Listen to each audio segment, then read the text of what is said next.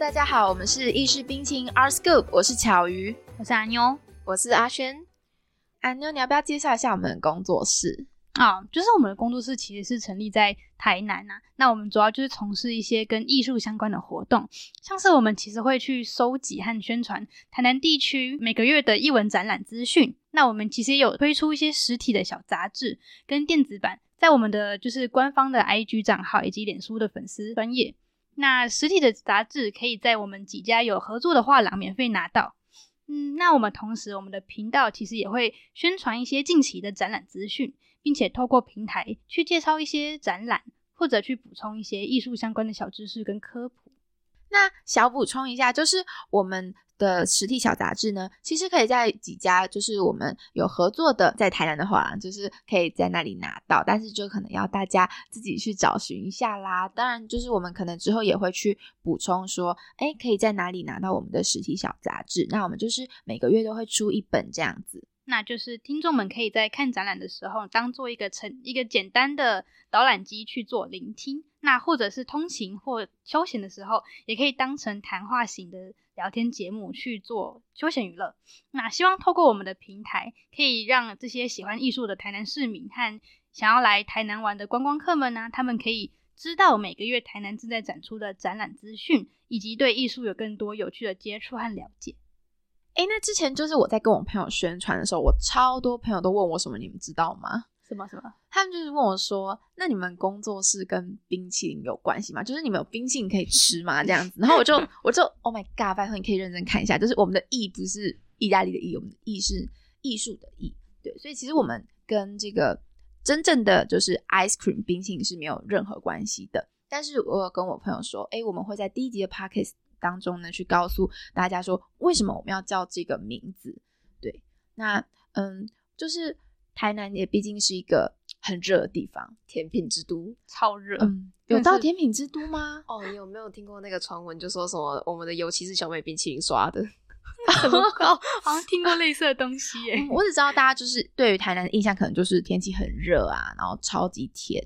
我们所有的饮食，甚至有人说，你只要拿一根竹签在 空气当中挥一挥，对，就会有 棉花糖。没错，对。那其实因为我们也是。想到就是我们主要是以台南地区的展览为主，所以说，哎，感觉就是在这么热的地方，好像就很适合吃点冰，然后消消暑，对，然后又甜甜的这样子。那其实呢，就是意式冰淇淋啊，就是我讲的是意大利的意，OK，它原本就是源自于这个意大利的中部翡冷翠。那它其实跟艺术虽然说称不上一个很大很大的关系，但它其实还是有一个小小的。小知识就是说，呃，因为它是在当时就是翡冷翠那边是文艺复兴运动的一个发展的重地，它算是建筑跟艺术就是都从那里开始就是起源的，然后就开始很庞就是很庞大的一个发展这样子。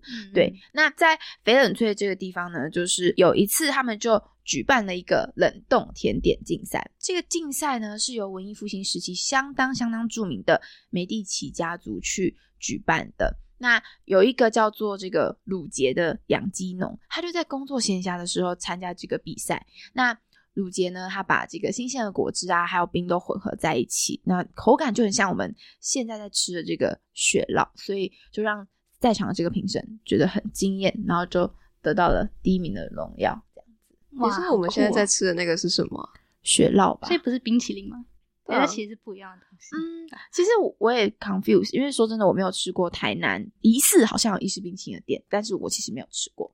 对，我觉得可能找找机会，我们可能可以大家可以去吃吃看这样，但我们就不夜配。本节目欢迎赞助播出，对，欢迎赞助播出。主要是也没吃过，也不好夜配这样子。对，那嗯，因为呢，就是。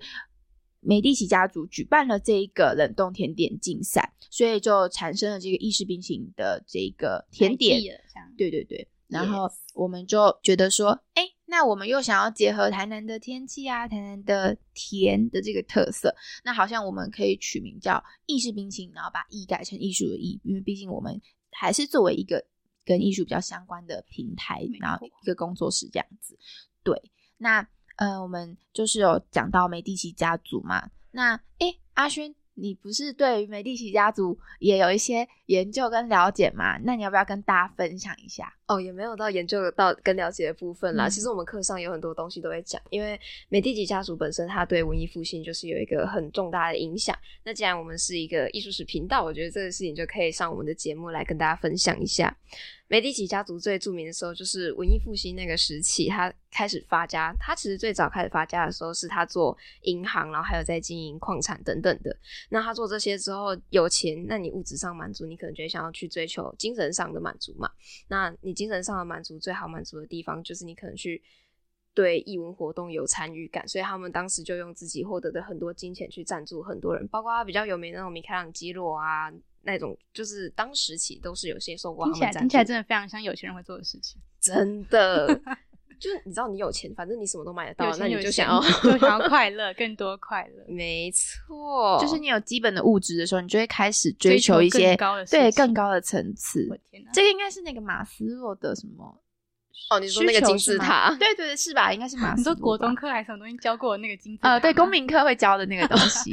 哎，不过跟大家补充一下，我们刚才有提到，就是说课上，嗯、其实我们工作室是由就是我们三个人去成立，然后我们目前其实也都还是学生，对我们是就读国立台南艺术大学的艺术史学系，所以也算是跟这个专业比较相关这样子。嗯那我们目前对嗯我们都是大三生这样子，所以也希望大家可以多多支持我们哦。好，那。我们可以回来继续讲一下。哦，sorry，哦，他要赞助了，他他要赞助。你可以继续。那我们可以回来继续讲一下那个美第奇家族，他对文艺复兴的发展，除了在金钱上的资助之外，他还有一点比较重要的，就是他试图要在文艺复兴是从佛罗伦斯开始慢散布开来的嘛，会这样子的原因，就是因为他们有一个很重要很重要的长辈，就是大罗伦佐。那大罗伦佐他其实有自己一辈子这样子收藏下来很多东西，那他这个东西一开始就在那个年代其实是没有公开展览的。你要说你要去公开展览的话，你就要跑去法国，你你所有的学生什么全部都要出国去别的地方看别人的展览，然后再回来做自己家乡的东西。那美美第奇家族反正有钱了，那我们就会想说，那我不要这样，我不要看别人的脸色过日子，我们要有我们自己的发展，我们要有呃自己的艺术。他们要自己开心。对，没错。所以他们就在大伦伦佐过世之后，他就有立遗嘱，他就说：“你禁止变卖，我今天我收藏这些东西，我死后我希望你这些子子孙孙不要把它卖出去，然后你也不可以把它弄丢。然后他希望可以分享给大众，就是你分享给大众之后，佛罗伦斯的人就不用再跑去别的地方看了。你今天就是这个地方，就是我们我们自己的发家地。对 Yes 而且他就让佛罗伦斯成为了一个高尚的场所。没错，好猛啊！但是 虽然就是你知道理想很美满，现实很骨感，他是 好完美哦。在一四九二年他过世的时候，他儿子马上就因为他没办法处理遗嘱的内容，他也不知道这些东西要怎么处理怎么办，他可能也没有那个金钱或者劳力，这些东西在一四九四年的时候就因为政治因素入狱，然后这些作品全部都被变卖了，哇就全部都没有了，一夕之间。一切都没了。对啊，可是他们家族真的有一件事，就是他们的底蕴真的很丰厚、很厉害的点是，他们大概花了一个世纪，在一五七四年之后，子孙就把全部的作品陆陆续续买回来了。就是当时遗失的所有都买回来了，没错，因为他们那个时候有做那个照单，就是会跟你讲说，哦，我有什么哦，东西，有点类似于就是我们现在看到的作品清册的概念。Yes 哦 Yes，对他把它记录下来，然后就都买回来，哇，超有钱，超有有钱有钱就是任性。这可是世界上最有钱的家族。穷的只剩钱了。那他们买回来之后，就要想个地方，想个办法去处理掉他们祖父的那个嘛医院，所以他们之后就去盖了美术馆。他们主要盖的两座大的美术馆，那一座就是叫做乌菲兹美术馆，另外一座就是帕拉提纳美术馆。那他们的钱当然也是足够的丰厚，所以这两座美术馆其实也都是他们出资兴建的。哇，那他们真的是非常的有钱，而且对艺术肯定也是非常的热爱，所以才会去就是愿意可能把他的收藏然后展出来给大家去观赏。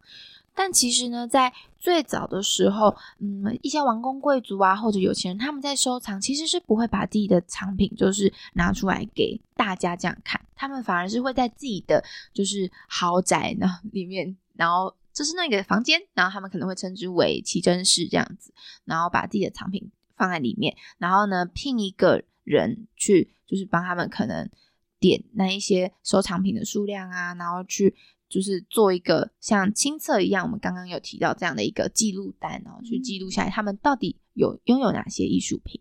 对，那等于说就是美第奇家族罗伦佐，他就是他的遗嘱呢，我们可以看到他把自己的典藏，然后想要就是开放给民众欣赏。等于是他把典藏，然后到了一个博物馆，到一个美术馆的一个层级，为了别人而设立，然后初步去展露了博物馆或者是美术馆这样的一个公共性质。对，不过其实最一开始第一次把自己的收藏品拿出来给大家观赏的人，并不是这个概念呢，并不是罗伦佐提出来的哦。在西元前五十年的时候。凯撒大帝把他收藏的雕塑作品呢，汇集在他的宫殿外这个廊柱下，然后供所有的这个人民参观。那他是第一位这样做的一个帝王，然后产生了整个博物馆的公共性。嗯，但是这里面有几件好笑的事情可以讲，就是。基本上他展完之后，他我忘记是过世不久还是子孙之后，反正这件事情非常的短暂，因为马上他的子孙就想说，但我不想要展给别人看，然后 那个东西就全部都收起来了。他给民众看没有看很久，就是非常非常短暂，然后一直到一七四一年的时候，才有再次的有人提供了自己的收藏公开展览。那在这个期间，其实都没有别人做了这样的事情。哎奇珍室也有一个好笑的事情，他他有一个好笑的事情，就是一当时的王公贵族其实也没有什么艺术品的概念，他们就是想要照他的名字一样奇珍室嘛，就奇奇怪怪的东西，所以他们很常容易被骗，就可能随便一个东西，然后过个字做旧，然后跟你说，哎，这是木乃伊，我们从法国挖出来的，你知道，就是瞎扯胡扯，这是我们中国的木乃伊，或者是什么，这是我们英国的那个奇异鸟，对他们就会买。所以他们会有那种什么，哎，你要不要来我家？你家怎么了？你家说了什么新东西？我说藏了梅杜莎的心脏 之类的那种非常诡异的那种 东西，真实对，但很多都假的，奇奇怪怪真奇实，没错。那我们今天呢，也就简单的介绍了一下我们的工作室，然后还有我们的平台，也小小的帮大家科普了一下跟艺术相关的小知识。喜欢艺术的朋友们，记得要追踪我们的官方 IG 账号。和脸书粉丝专业哦，那只要搜寻意式冰淇淋就会找到了。可以开启贴文和现实动态的小铃铛，及时得到最新的资讯。也不要忘记追踪我们的 Podcast 频道，有出新的集数才会收到节目通知哦。你刚刚说 Podcast 吗？雪莉，你刚刚攻击我的村庄。po po podcast 不是？哎，那不然怎么念？Podcast Podcast 靠背。